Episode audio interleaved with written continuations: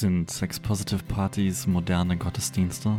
Ist die Kirche ein ekstasefreier Raum und ist eine Kirche denkbar, die ein offenes und positives Verhältnis zu Sexualität hat? Die Antwort jetzt bei den Liebesäpfeln.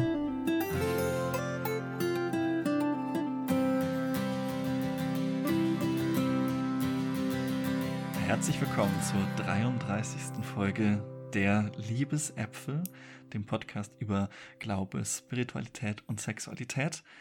Ich bin Jonas. Und ich bin Lea.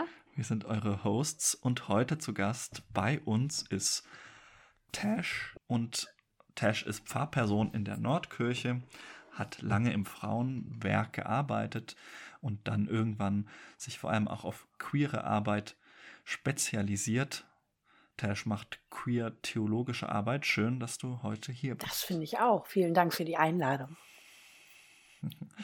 Wir wollen heute über das Thema sexpositive Kirche reden oder wie Sexpositivität in die Kirche kommen könnte. Und wir sind mit dieser Folge zu einem ganz besonderen Zeitpunkt jetzt hier ähm, auf Sendung, weil vor kurzem die Forumsstudie für großes Aufsehen gesorgt hat. Die hat die sexualisierte Gewalt in der evangelischen Kirche und in den diakonischen Werken zum Thema gehabt.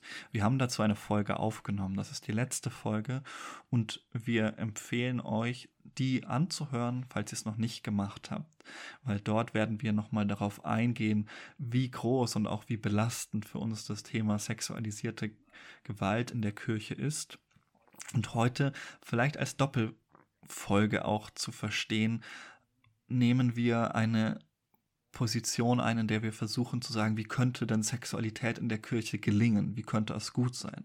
Deswegen haben wir auch Tash eingeladen, weil Tash sich in diesem Feld auch einfach gut auskennt. Und wir wollen das ähm, einfach auch als Gegenpunkt verstanden wissen, haben aber auch gleichzeitig auf dem Schirm, dass das gerade ein großes Thema ist. Wir werden das auch nicht ausblenden, aber eben weiterdenken an dieser Stelle. Deswegen nochmal der Hinweis, falls ihr es noch nicht getan habt. Schaut euch ähm, alles dazu an, beschäftigt euch auch bitte mit dem Thema. Es ist wahnsinnig wichtig, dass die Betroffenen ähm, hier gesehen und gehört werden. Wir wollen heute mit sexpositiver Kirche als Thema einen Gegenpunkt setzen. Und ich würde dafür gerne Tash das Wort erst einmal geben und dich fragen, was fällt dir denn als erstes ein, wenn du an sexpositive Kirche denkst? Das erste, was mir einfällt, wäre ein Traum. Es wäre ein mhm. Traum, wenn es so wäre. Ähm, und, ähm, und ich möchte mich gerne dafür einsetzen, dass das irgendwann mal Wirklichkeit werden könnte. Und es wäre cool, wenn ich das mhm. noch erleben könnte. Mhm. Das wünschen wir uns, glaube ich, alle. Mhm. Lea, wie ist das bei dir? Ich hätte jetzt eigentlich komplett das Gleiche geantwortet. Also ich war gerade ähm, davor, bevor wir die Aufnahme gestartet haben, haben wir noch eine Toilettenpause gemacht und ich bin da gesessen, ich wusste, dass die Frage kommt und man denkt eigentlich, ja, das wäre ein sehr schöner Traum, der nicht unmöglich ist. Ähm, und ich Hoffnung haben, dass der umsetzbar ist. Ich weiß zwar nicht, ob ich es noch erleben wer werde, aber ich möchte gern was dazu beitragen. Und ich glaube, es ist schon ein schöner Beitrag, äh, dass wir darüber sprechen und dass wir das in dem Podcast machen und äh, das thematisieren, dass das eine Möglichkeit sein kann, sexpositive Kirche in Zukunft wirklich ähm, gelebt erfahren zu können. Genau. Mhm. Jonas, Jetzt natürlich bekommst du auch die Frage, was fällt dir ein als erstes? Ich habe ein Bild vor meinem inneren Auge oder mehrere und ich, also das ist jetzt vielleicht etwas platt, aber ich habe schon dieses Bild von einer Sex-Positive Party in einer Kirche. und das ist insofern interessant, also vor meinem inneren Auge sind dann eben Leute in kinky Outfits, die durch ein Kirchengebäude wandeln und äh, auf irgendwelchen Canapés liegen und äh, miteinander kuscheln. Ich, ich sage aber auch dazu, das hat auch eine andere Seite, weil ich, also ich, ich war ja schon öfter auf Sex-Positive Partys und die haben für mich auch schon immer was so Sakrales. Also das sind mhm. auch irgendwie gewisserweise sakrale Räume.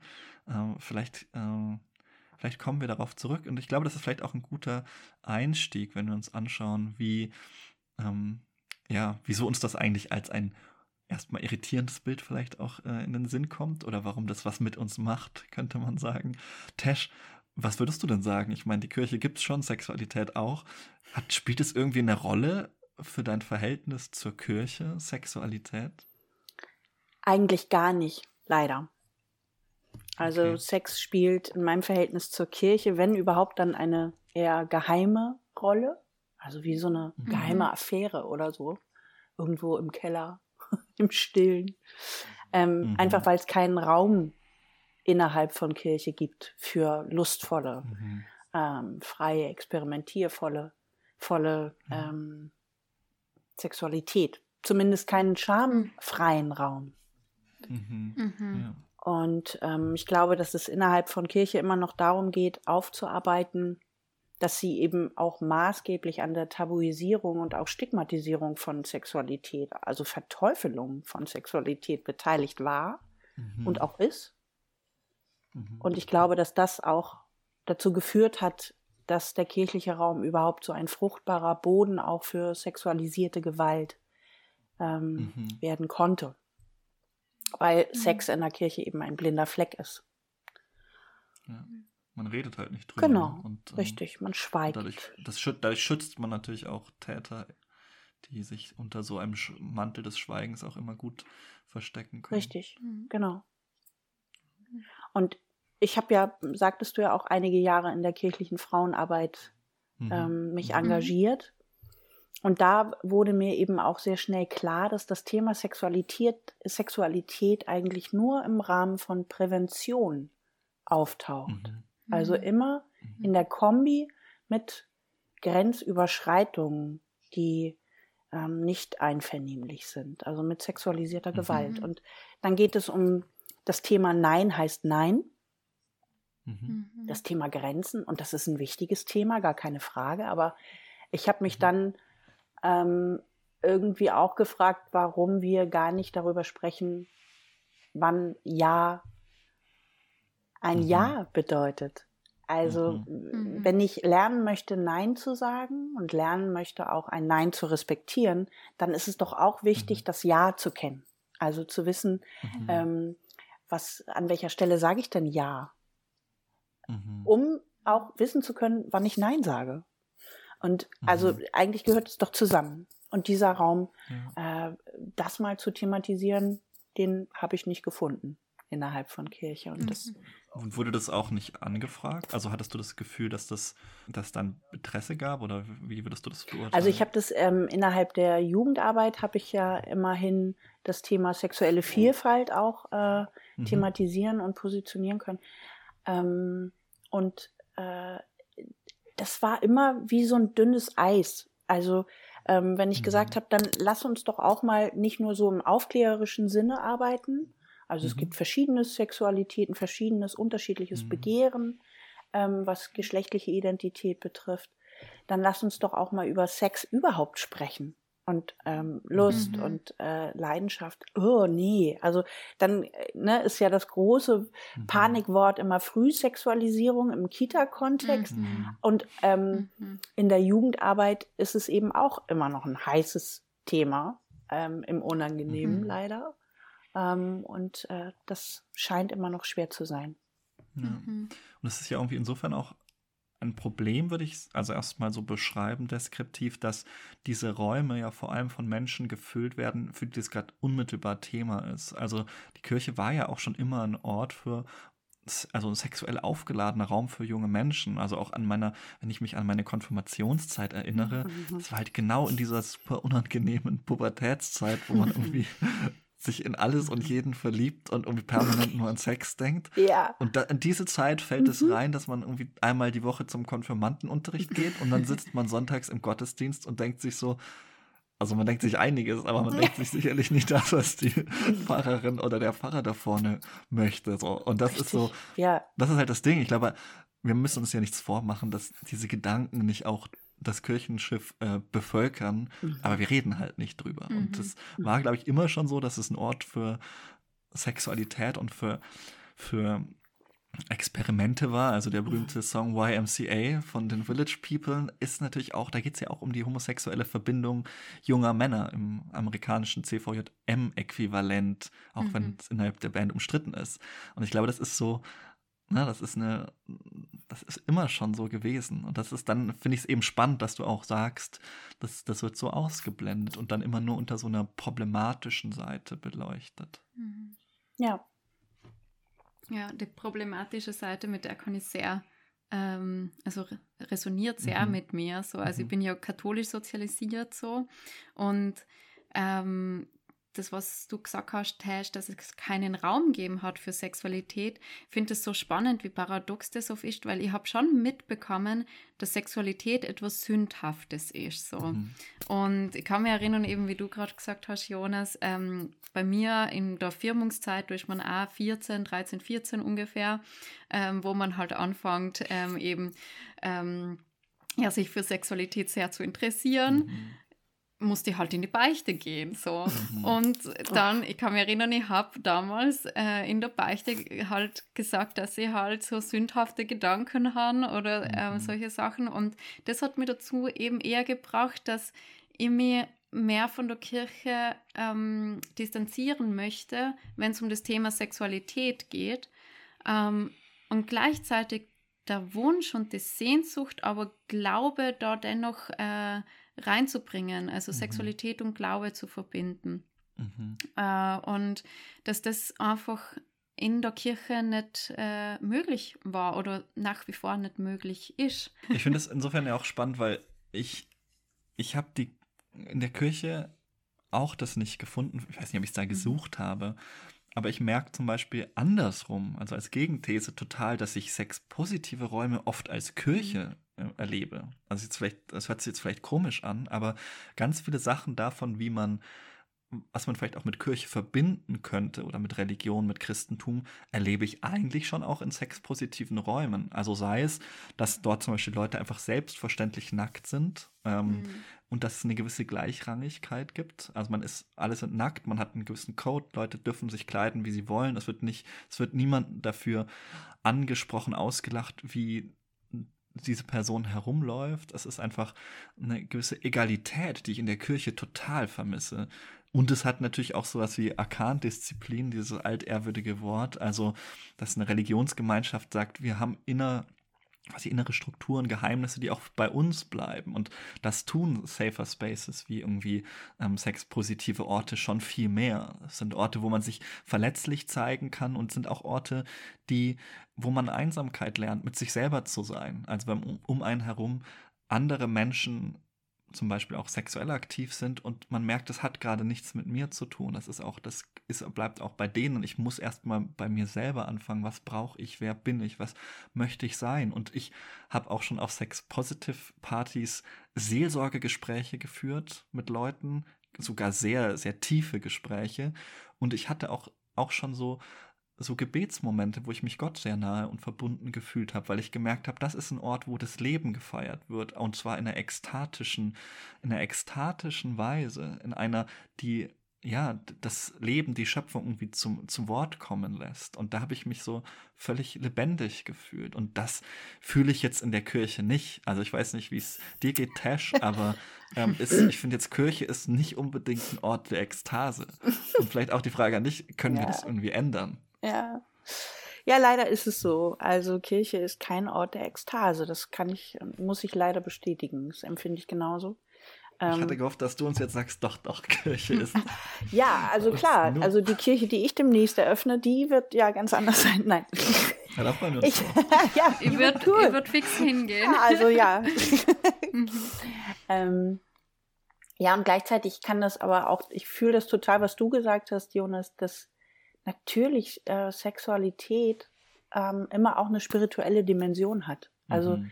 insofern, also ich würde nicht sagen, dass ich äh, quasi im, im Sex Kirche spüre, aber, mhm. ähm, aber Spiritualität und meinem Glauben, den, mhm. den spüre ich. Und dem komme ich mhm. da näher als äh, in so manchen kirchlichen Settings. Ja. Das ist mhm. einfach leider so. Und äh, glaube aber eben sehr wohl, dass Spiritualität und Sexualität äh, zusammengehört. Also für mich zumindest mhm. in meinem Erleben und Empfinden. Mhm. Ja. Wie würdest du auch sagen, also wie hängt das theologisch auch für dich zusammen? Kannst du das, hast du dafür Worte? Ja, auf jeden Fall. Ich ähm, denke, in der Sexualität geht es ja auch um die Erfahrung von, von Hingabe und Entgrenzung. Mhm. Ähm, mhm. Und im, ja, in der theologischen Sprache ist, sind wir dann beim Thema Transzendenz. Mhm.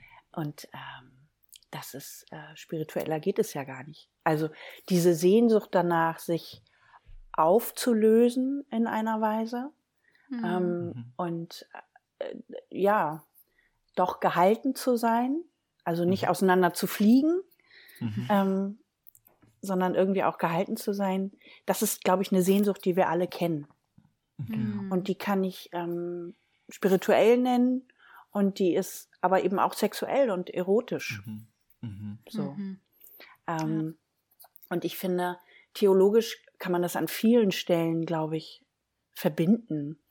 Auch in der Schöpfungstheologie. Also diese mhm. Idee, wenn wir davon ausgehen, wir sind Geschöpfe Gottes, mhm. dann ist doch das, was wir empfinden können, also auch unsere Sehnsucht und auch unsere, unser erotisches Empfinden, unsere Sehnsucht mhm. und Leidenschaft auch Teil der Schöpfung mhm. und Teil der Gottesebenbildlichkeit.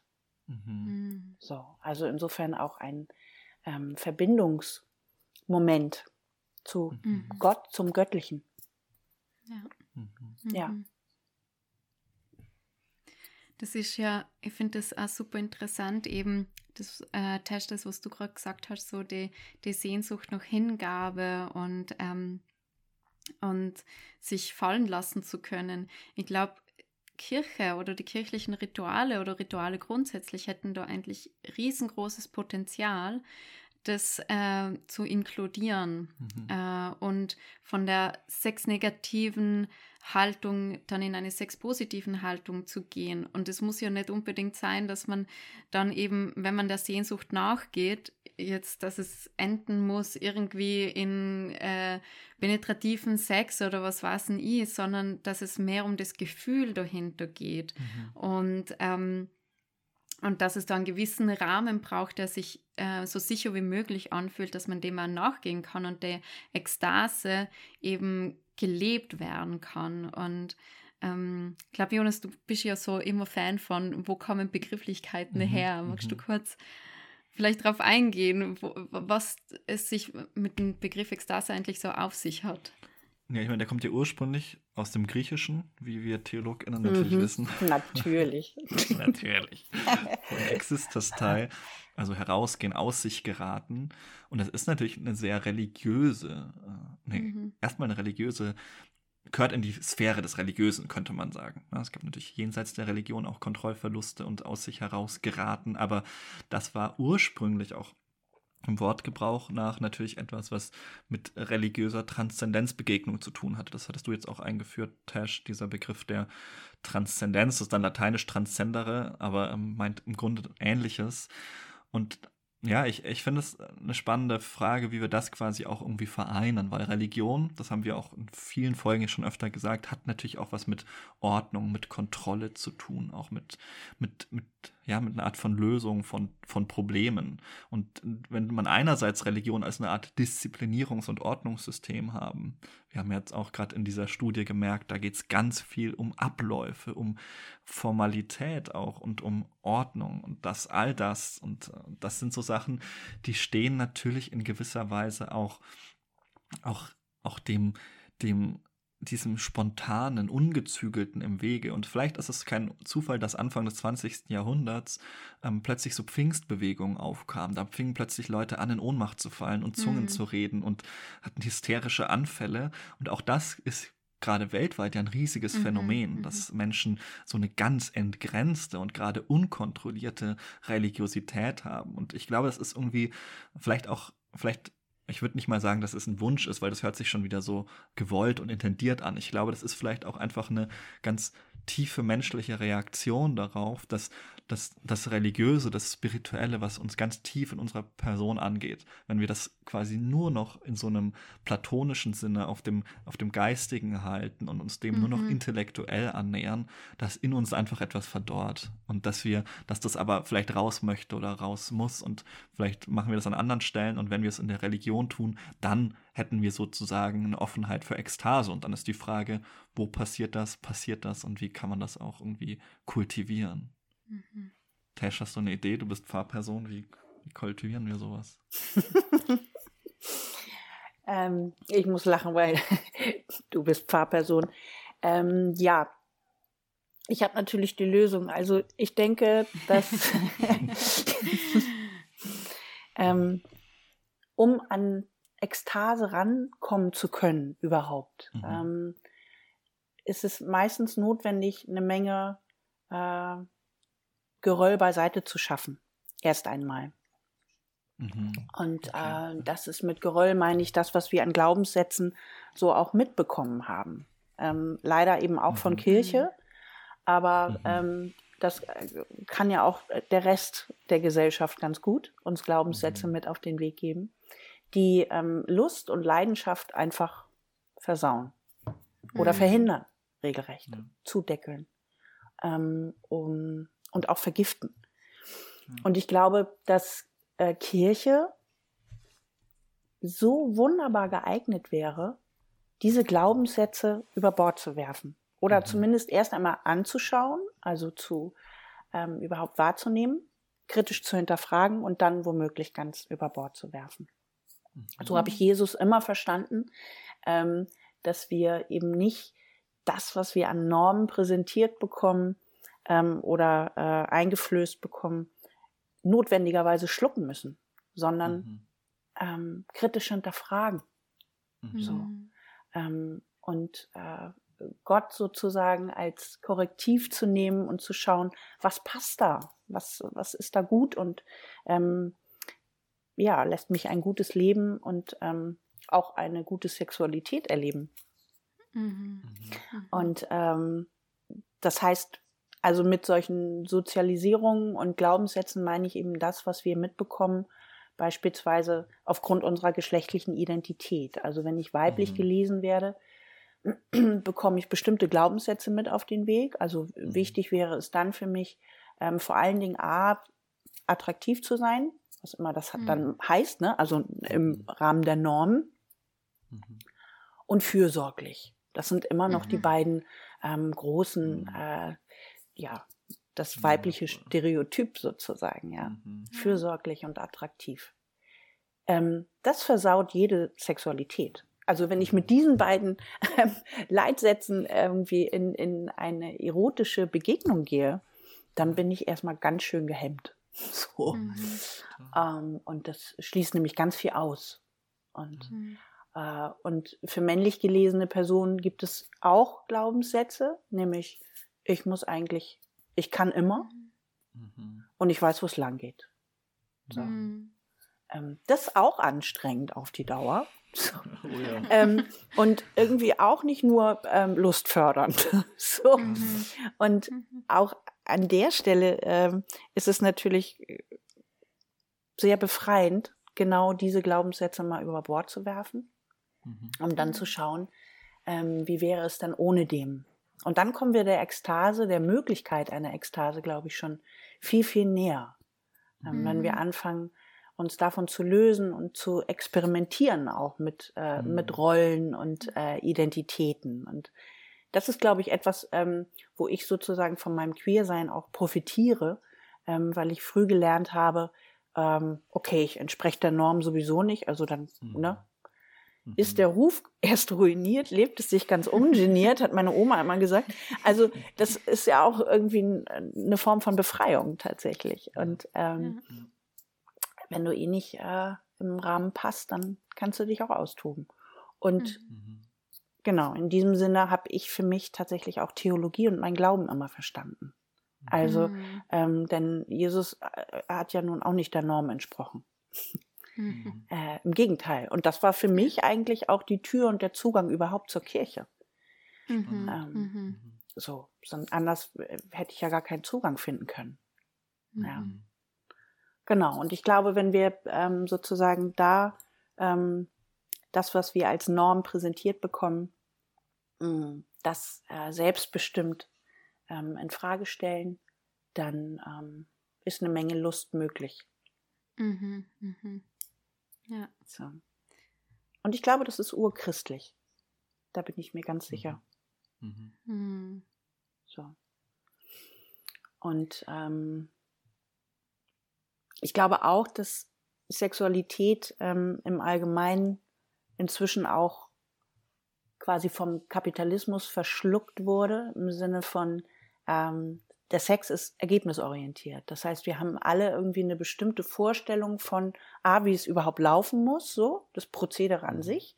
Das, erstmal ist es natürlich ähm, sehr heteronorm, aber mhm. es ist eben auch äh, ergebnisorientiert im Sinne von, und ne, dann kommen wir auch alle zum Orgasmus. Auch das ist irgendwie eine ganz bestimmte Vorstellung von, wie das dann auszusehen hat oder sich anzufühlen hat und so weiter. Aber bei alledem gibt es ein Spektrum. Mhm. Und, ähm, und diese, äh, diese Vielfalt ähm, mhm. auch erfahren zu können und eben diesen mhm. kapitalistischen Blick mal über Bord zu werfen und vor allen Dingen äh, weg von, von der schönen Sexualität zu nehmen, dafür müsste Kirche eigentlich auch geeignet sein. Also zumindest von der, ja. vom Glauben her, ne? So, mhm. weil ähm, Spiritualität ist auch nicht ergebnisorientiert. Ja, mhm. das ist ein mhm. Widerspruch. Es geht gar mhm. nicht. Obwohl, glaube ich, Spiritualität mittlerweile auch inzwischen vom Kapitalismus auch, ist auch. halt auch geschluckt jetzt. Genau. Ja, ja, ja, ja genau. In so, drei also Wochen also bist du irgendwie erleuchtet wellnessmäßig erleuchtet und äh, genau. und vor allen Dingen wieder arbeitsfähig, ne? Darum geht's Genau, sowieso. So. Ja. ja. Und das, was du gerade an, äh, angesprochen hast, Hash, mit ähm, der Ergebnisorientiertheit und auch ähm, am Ende haben alle einen Orgasmus so. Und das Orgasmus ja oft in Kombination mit der Ekstase Ekstase so ähm, gesehen wird, genau.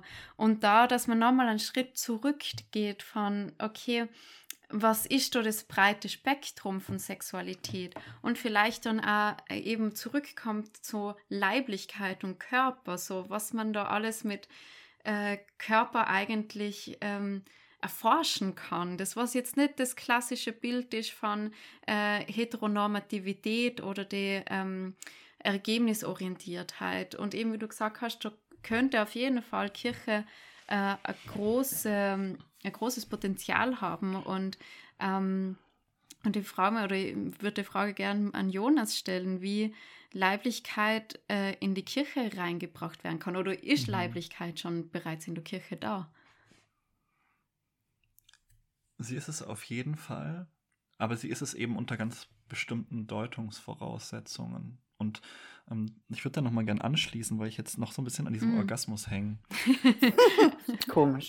Also, ja, so. Ich habe noch ein bisschen drüber nachgedacht, über das Thema auch das, also ich kann natürlich nur als Mann vom Orgasmus des Mannes sprechen. Mhm. Und ich habe dann überlegt, ist eigentlich der, ist mein Orgasmus etwas, etwas Ekstatisches? Und ich würde sagen, eigentlich nicht. Es hm. ist wie, also das wäre, als würde man sagen, dass das Highlight des Films ist der Abspann. Also natürlich ist es, ist es schön, ist ein Orgasmus schön, aber die Ekstase ist doch mhm. der hoffentlich lang anhaltende Prozess davor. Also es ist ja nicht so, dass es irgendwie eine, eine Linie ist, dann kommt kurz Ekstase, weil bei Männern ist es ungefähr so na, drei, vier, fünf Sekunden oder so, wenn es hochkommt, wäre eine sehr kurze ekstatische Erfahrung. Und dementsprechend glaube ich, dass aber, was ihr sagt, total stimmt es ist ein Problem, dass wir männliche Sexualität so stark vom Orgasmus her lesen. Und das ist ja auch der Grund, warum wir, ähm, warum sich so viele Mythen auch halten über zum Beispiel jetzt nochmal Thema sexualisierte Gewalt, diese ganze Geschichte mit ähm, dass man, dass man zum Beispiel der katholischen Kirche unterstellt hätte, sie hätte ein Problem, weil sie hat ja das Zölibat und da steckt ja schon der Gedanke dahinter, naja, mhm. eigentlich sind Männer quasi so Art, so Art Druckventile und wenn die zu viel Druck haben, dann explodieren die und wenn dann halt keine Frau da ist, dann dann vergehen sie sich an Kindern. Und das ist ja eine ganz absurde Vorstellung davon, was Sexualität alles mhm. bedeutet. Und das mhm. ist auch eine Reduktion von männlicher Sexualität, die einfach auch von Unwissenheit oder von, von, von Kleingeistigkeit zeugt. Und ich glaube, vor dem Hintergrund ist es auch nochmal wichtig, auch ähm, das zu hinterfragen, inwieweit ähm, Orgasmus und Ekstase ähm, zusammengehören. So. Mhm. Da hing ich jetzt noch mal gerade dran. Das ist äh, total spannend, Stelle. was du gerade sagst, weil da fällt mir jetzt gerade ein, ähm, ich habe mich jetzt noch mal mit dem also Thema Sexualität im Kontext äh, auch Kirchengeschichte von mhm. Kirchengeschichte beschäftigt und ähm, mhm. wie damit ähm, auch Prostitution umgegangen mhm. wurde, so ja in der Antike, im mhm. Mittelalter und so weiter. Und ähm, Augustinus, Thomas von Aquin beispielsweise mhm. haben Prostitution nur deswegen quasi moralisch legitimiert, weil sie genau diese Vorstellung hatten von, mhm. ähm, wenn Männer nicht die Möglichkeit haben, mhm. ähm, irgendwo ihren Druck abzulassen, dann haben wir erst ein richtiges Problem. Mhm. so, weil dann mhm. greifen die sich nämlich alles, was nicht bei drei auf den Born ist. Ja. So.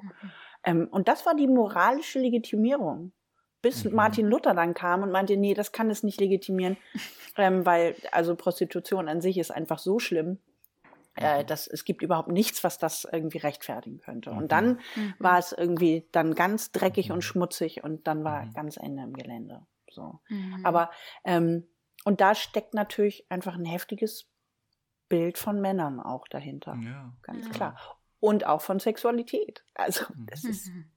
Genau, ja. und sexpositive Kirche, wenn man diesen Begriff ja jetzt immer benutzt, auch, heißt ja auch erstmal nicht, äh, nicht eben, dass wir nur Orgien in der Kirche feiern, sondern es geht eben darum zu sagen, Sexualität gehört zum Menschen, sie ist komplex, sie ist, ähm, sie will auch gesehen werden und wenn wir sie nicht sehen, dann, dann wandert sie irgendwo ins Unbewusste und dann macht sie ganz, äh, ganz, un, ganz furchtbare Sachen. Und ähm, dann ist es eben die Frage, wie ja, wie gehen wir damit um? Wie kommen wir dahin? Ähm, und das funktioniert natürlich nur, wenn wir Kirche als ein ganzheitliches, ähm, als eine Institution sehen, die sich mit dem ganzen Menschen beschäftigt. Und mhm. dazu gehört natürlich, dass Menschen als inkarnierte Wesen, so würde man jetzt auch christlich sagen, also fleischgewordene ähm, Entitäten, leiblich sind. Und das sind sie auch in der Kirche. Das sind sie nicht, äh, sind sie nicht nur woanders. Also das darf man jetzt auch nicht denken, dass die Kirche ein völlig leibesfremder Ort wäre. Wir haben mhm. da natürlich ganz viele Sachen, die irgendwie leiblich sind. Ähm, für mich ist immer die Frage, wie weit, wie weit wollen wir das auch fördern? Also ähm, ich, ich lese ja ganz viel Michel Horry und Merleau-Ponty und Michel Horry würde immer sagen, ja, wir sind permanent leiblich, weil wir permanent affektiv sind. Das heißt, wenn ich zum Beispiel eine Predigt höre und mich langweile, dann leide ich ja schon. Dann leide ich an mir, dass ich gerade an diesem Ort bin. Das ist eine leibliche Erfahrung. Das ist mhm. keine abstrakte. Das ist eine sehr, sehr reale. Das heißt, wir sind permanent leiblich. Die Frage ist nur, inwieweit können wir diese Leiblichkeit auch dazu nutzen, uns, also Merleau-Ponty hat, äh, Michel Horry hat immer diese, diese Diskrepanz zwischen an sich leiden und sich an sich erfreuen. Und inwieweit können wir uns denn an uns erfreuen, auch im Gottesdienst oder in der Kirche? Und ich glaube, da ist eigentlich der, der Punkt, und das sage ich immer meinen Studierenden, wenn die irgendwie äh, Predigt halten sollen, frage ich sie immer, wie viele Sinne hast du denn angesprochen? mit deiner Predigt. Und wenn die sagen, ja, eigentlich nur, also kann man auch hören als Podcast, dann ist es halt eigentlich kein wirklich ganzheitlich inkarniertes äh, religiöses Geschehen, sondern halt sehr überschaubar. Also mhm. ähm, zu sagen, wir müssen schon alle Sinne in gewisser Weise ansprechen, um dem Menschen auch gerecht zu werden und nicht, nicht nur in so einer abstrakten Form zu verbleiben. Mhm. Insofern würde ich sagen, ist Kirche immer leiblich, ähm, aber sie, wir sollten uns noch mehr daran erfreuen. Tesh, was sagst du dazu? Ja, Kirche ist immer schon leiblich gewesen ähm, mhm. und ist es noch. Nur wird es gar nicht so, ähm, es bekommt nicht so viel Raum, es wird auch nicht so mhm. benannt. Also wenn ich mhm. überlege, ähm, es gibt ja verschiedene ähm, Zeichenhandlungen natürlich, die wir mhm. ja auch praktizieren ähm, und Rituale innerhalb von Gottesdiensten, die alle mit unserem Körper zu tun haben und auch viele spirituelle Übungen.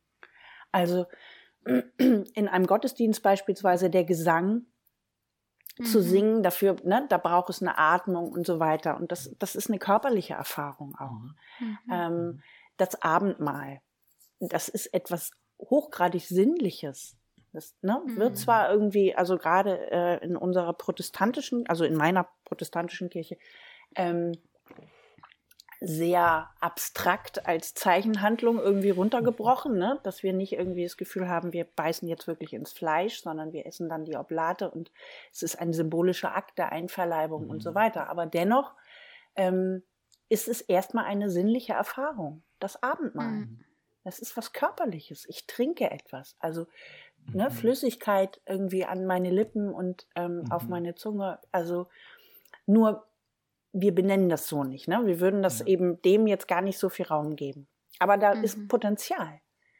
Ähm, es gibt diese Rituale und es gibt ähm, oder auch eine Kerze anzuzünden, also auch irgendwie diese mhm. Wärme des Lichtes und, und so weiter. Ähm, und vielleicht tropft ein bisschen Wachs auf die Hand oder ich weiß es nicht, aber irgendwie ähm, natürlich es gibt da ganz, ganz viel und an spirituellen Übungen, das Pilgern beispielsweise, mhm. mit dem Körper irgendwie auch an Grenzen zu gehen ähm, und Segenshandlungen. Jesus mhm. hat so oft die Hand aufgelegt, ähm, mhm. ähm, Körper berührt. Mhm. Ähm, wir wissen das alles, aber es bekommt irgendwie nicht, der Scheinwerfer wird nicht draufgesetzt, so. Mhm. Ähm, und das ist schade. Ja. Weil da eine da Menge Potenzial ist, glaube ich. Mhm. Ja. Mhm. Da fällt mir gerade was ein. Ich, ich habe das nie verstanden. Ich glaube, jetzt habe ich es endlich verstanden. Eine Anekdote aus meiner Zeit, als ich nach Wien gekommen bin. Da war ich nämlich, da habe ich so eine ganz, ganz heraus, äh, eine ganz besondere Art von Gottesdienstroutine äh, entwickelt. Da bin ich immer morgens zu den, in die griechisch-orthodoxe, in den byzantinischen Ritus gegangen, habe mir dort also da wird dann gesungen, da werden Kerzen angezündet, da verbeugt man sich und bekreuzigt sich die ganze Zeit. Und da bin ich immer um neun hingegangen, blieb dann bis um, bis um halb zehn, bin dann von der Kirche in die evangelische Kirche gegangen, weil ich die Predigt dort immer total langweilig fand. Aber ich wusste, wenn ich um halb da bin, kann ich noch das Abendmahl mitnehmen. Das kriege ich nicht bei den Orthodoxen nicht, weil da bin ich ja ein Ungläubiger. Das heißt, ich musste zu meinen Lutheranern, um mir dort mein, mein Abendmahl abzuholen. Und bin dann zu das den ist ja, geil. ja, dann bin ich zu den Katholiken, weil da gab es noch ein bisschen Weihrauch zum Rausschmeißen. Und vielleicht ist das genau ja, einfach mein, mein, äh, mein Bedürfnis nach Leiblichkeit gewesen. Ja. Mhm. Spannend. Mhm. Voll schön. Jetzt, wo ihr das so sagt, fällt mir auch ein, dass ähm, wenn ich äh, manchmal in einen Gottesdienst gehe und die ähm, Oblatte bekomme, so, also mhm. die Kommunion, dass sie versucht, das so lustvoll und mhm. äh, genussvoll wie möglich zu machen, weil sonst ist das, das ist so fad, ja. so die mhm. Und ich versuche so die richtig so gatschig in meinen Mund zu machen und dann so im Mund rumzuspielen, mhm. während die anderen irgendwie so besinnlich in sich gekehrt sein und ich bin gerade voll in meinen ähm, so lustvoll und verspieler, äh, verspielt so unterwegs. Voll, ja. also ähm, man kann sich auch nett machen.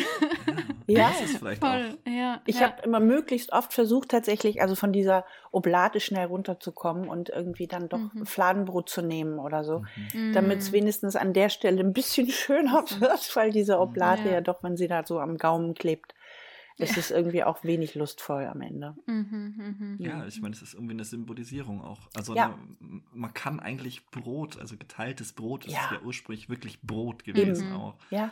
Man kann das nicht mehr symbolisieren als in der Host. Also es geht eigentlich nicht, nee. oder? Wenn man sich jetzt überlegen wird, wie kriege ich das möglichst unleiblich hin, dass ich gerade noch irgendwas esse. Genau, oder? dann ist eine Oblate optimal. Genau. Ja. Mhm. Aber weil Brot, echtes Brot, das riecht ja auch. Und du fühlst das, wenn du das wenn wir das jetzt irgendwie teilen würden, gemeinsam, ne? Jede Person mhm. zieht an einer Seite und dann mhm. gibt es auch ein Geräusch und dann krümelt das. Also das ist doch, mhm. also da ginge mehr. Ja. Das finde ich jetzt halt gerade ganz spannend, weil in meinem Freundinnenkreis ist schon der Hype gerade sehr da, gutes Brot zu haben ja. und das auch mhm. mitzubringen irgendwo hin. Mhm. Also gutes Brot ja. zu ähm, Treffen oder zur Geburtstagsfeier mitbringen, ja. das, äh, das ist äh, stößt sehr an Wertschätzung mhm. und, und dass man, also, das finde ich gerade sehr mhm. spannend, dass sich das bei mir zumindest äh, in meinem Leben verlagert hat von den kirchlichen Bereich in eigentlich eh in meinem so Alltagsbereich mhm. und in die, in die Gemeinschaft so. Ja. Genau, aber außerhalb der Kirche leider. Ja, genau. Ja. ja. Mhm. Und das ist halt das echt schade, weil die Basis eigentlich da wäre. Mhm. So, ne? Ja. Gibt, gibt ganz mhm. viele Rituale, wo, wo wir da schon andocken könnten. Also muss, ja. eigentlich muss gar nichts Neues erfunden werden. Mhm. so, ja, ich finde, das ist ja auch ein guter Ausdruck dafür. Meiner Meinung nach ist ja auch Religion immer auch ein Versuch, unsere unsere tiefste Menschlichkeit um zum Ausdruck zu bringen. Und das ist eine, das Abendmahl ist ja auch, wenn wir es ganz ganz basal mal anschauen, geht es da auch darum, sich gegenseitig zu nähren. Es geht ja auch einfach darum zu sagen, ich sehe dich, du sollst, wir wollen zusammen leben. Das, das, das ist das Gemeinschaftliche daran. Und wir teilen unser Essen. Das ist ja die grundlegendste menschliche Erfahrung nach dem Atmen, ist das genährt werden. Und mhm. dieses, wir nähren uns, ist eine Erfahrung beim Abendmahl. Müssen wir uns echt mal fragen, habe ich das Gefühl, dass die Pfarrperson mich gerade noch nähren möchte, wenn sie mir quasi eine Oblate in die Hand drückt? Also es, es, es stellt es als offene Frage, aber ich, hab, ich bekomme da nicht das Gefühl, ich bin hier in einer Gemeinschaft, die sich darum sorgt, dass ich überlebe. Während mhm. wenn ich mhm. jetzt mit meinen Freundinnen mich treffe mhm. und da mhm. bringt jemand Brot mit, dann heißt es doch, schau, ich habe für uns gesorgt, mach dir mhm. keine Sorgen du musst heute nicht verhungern. Das ist eine ganz tiefe ursprüngliche Bedeutung auch des Brots im, mhm. in der Bibel, auch schon im, im Alten Testament spielt Brot auch eine ganz wichtige Rolle bei der, ähm, bei der Exodus-Erzählung etc. Mhm. Und das mhm. sind so, ich glaube, das, das geht vielleicht auch verloren und das vergeht mhm. mit vielen anderen Sachen der Leiblichkeit verloren und die wir mhm. wieder entdecken könnten, wenn wir uns auf unsere Leiblichkeit besinnen. Ja, ja, und wenn man nochmal zurückkommt, so die Leiblichkeit, die jetzt eben in der Kirche bereits existiert, ist halt sehr ein eingeschränktes Bild von Leiblichkeit, mhm. sehr dogmatisch und sehr normativ auch und wo eben die Sexualität, wenn nur, dann sündhaft Platz hat, mhm. aber nicht lustvoll. So. Ähm, und ich frage mich gerade so, wir haben ganz am Anfang geredet, so sexpositive Kirche ist mhm. ein Traum, dem was, der was schön wäre, wenn in Erfüllung gehen könnte. Deswegen, Tash, wie würde für dich so eine sexpositive Kirche ausschauen? Schmücke es aus. Nimm uns ja. mit in deinen Traum. also, ähm, ich muss dann nochmal, also bevor es schön wird, mhm. sozusagen nochmal zurückkommen, äh, mhm. auch auf mhm. die Studie, die jetzt mhm. kürzlich ja. rausgekommen ist, weil das, glaube ich, jetzt ähm, auch der Einstieg ist, um ähm, mhm. sich äh, innerkirchlich ja. mit dem Thema Sexualität zu beschäftigen. Mhm. Ähm, und der Anfang ist erstmal, glaube ich, dass Kirche sich äh, frei machen muss von der Vorstellung, ähm, dass sie sowas wie ein Safe Space wäre. So. Ähm, denn äh, da gibt's ja diese Begriffe von ne, Schwestern und Brüder, also die Geschwisterlichkeit und wir sind so basisdemokratisch und wir sind alle gleich und äh, haben uns alle lieb und äh, so. Ähm, und äh, ich glaube, es ist schwierig oder nein, es ist gefährlich, äh, dass zu leugnen, dass es eben auch Missbrauch gibt und dass es auch Macht gibt und äh, Machtgefälle und machtvolle Strukturen. Ähm, und ähm, dann, wenn das nicht transparent gemacht wird, dann kann eben auch Missbrauch entstehen. So. Und äh, ich glaube, Kirche muss sich erstmal bewusst machen, dass dieser Wunsch nach Geschwisterlichkeit nicht Realität ist. Ähm, und äh, und ich habe jetzt häufig auch als Reaktion auf die Studie gehört von BischofInnen, ähm, dass sie jetzt quasi erst merken, wie machtdurchzogen unsere Institution ist. Da weiß ich, also weiß ich immer gar nicht, wohin mit mir. Ähm, äh, das ähm, finde ich jetzt nicht so überraschend. Ähm, und dann ist oft die Reaktion auch Macht ähm, erstmal auch zu dämonisieren, zu sagen, oh, das wollten wir doch gar nicht, wir wollen ja gar keine Macht haben. Und ich glaube, das, das ist schwierig, äh, bis hin zu unmöglich und auch verlogen und nicht, nicht gut. Ein Gottesdienst beispielsweise, die Liturgie eines klassischen ähm, evangelischen Gottesdienstes ist ja eine sehr machtvolle Inszenierung. Also katholische Gottesdienste ja genauso. Ähm, und äh, in der klassischen Liturgie geht also die Pfarrperson zu Beginn des Gottesdienstes ähm, womöglich alleine durch den Mittelgang nach vorne gen Altar, also symbolisiert ja Gott, also auf Gott zu, während die Gemeinde zurückbleibt, sitzend auf den Bänken. Ähm, und wenn das keine Inszenierung ist von Dominanz und Submission, dann weiß ich auch nicht. Und das kann auch so bleiben von mir aus, wenn die Menschen dazu Ja gesagt haben und wissen, was da passiert. Also wenn es auch benannt wird und bewusst gemacht wird, ähm, dass es hier auch um eine äh, Dramaturgie geht, ähm, äh, eine Inszenierung, ein Ritual, in das wir uns bewusst hineingeben, wo auch mit Macht gespielt wird. So. Ähm, wenn wir uns dessen bewusst sind, kann das auch fein sein. Im BDSM beispielsweise, da wird ja mit Macht ganz bewusst umgegangen. Ähm, so ist meine Erfahrung und mein Eindruck. Und ich habe ähm, von drei Grundsätzen da mal gehört, nämlich safe, sane und consensual, das heißt sicher, bewusst und einvernehmlich. Und wenn diese drei Dinge ähm, funktionieren sollen, dann braucht es Kommunikation. Also dann müssen wir auch darüber sprechen.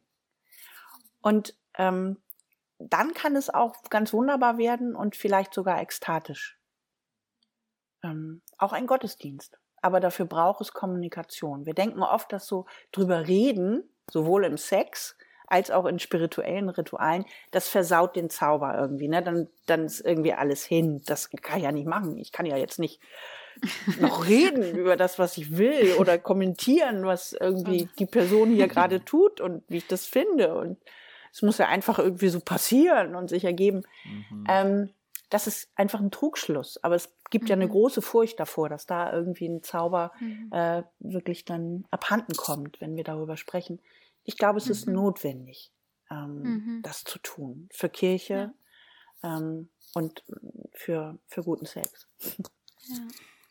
Das finde ich ja eine mega geniale Vorstellung, so das ähm, Safe, Sane and Consensual, also abgekürzt SSC. Das kenne ich persönlich ja aus dem Kink- und BDSM-Bereich. Ähm, und solch, solche Konzepte zu nehmen, äh, die aus dem Bereich stammen, also im äh, BDSM-Bereich gibt es mittlerweile auch das Akronym RAC, also R-A-C-K, Risk Aware Consensual Kink, wo man weiß, okay, wenn man Räume öffnet, Design halt nicht zu 100% sicher.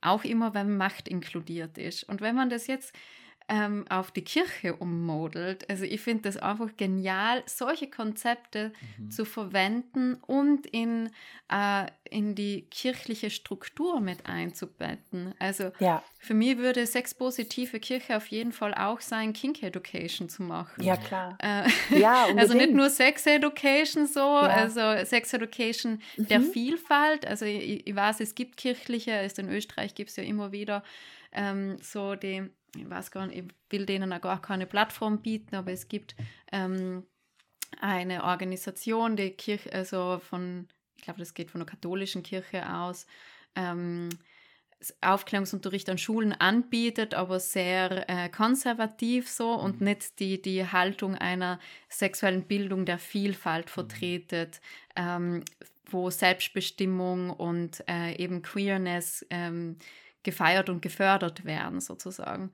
Und also einerseits, das wäre äh, sexpositive Kirche für mich, nicht nur für Jugendliche und, und Kids, sondern auch für Erwachsene und vor allem für Personen in Machtpositionen dann noch die Kink Education noch dazu nehmen, so wo man damit, wo man lernt, mit Macht umzugehen. Also ich bin auch davon überzeugt, dass Macht an sich ja nichts Schlechtes ist und Macht gehört zum menschlichen Leben dazu, das werden wir nicht wegkriegen. Ist ja voll okay und Macht kann auch etwas sehr Schönes sein, eben wie du gesagt hast, wenn es einvernehmlich ist, wenn es im konsensuellen Rahmen ist und wenn dann die Möglichkeit besteht, sich dann hinzugeben und dann kommen wir wieder zu der Ekstase, wo das überhaupt dann in dem Rahmen ähm, safer, also so sicher wie möglich ist äh, und das zu erfahren und ähm, ja, also das würde ich mir wünschen, dass das, ähm, ja,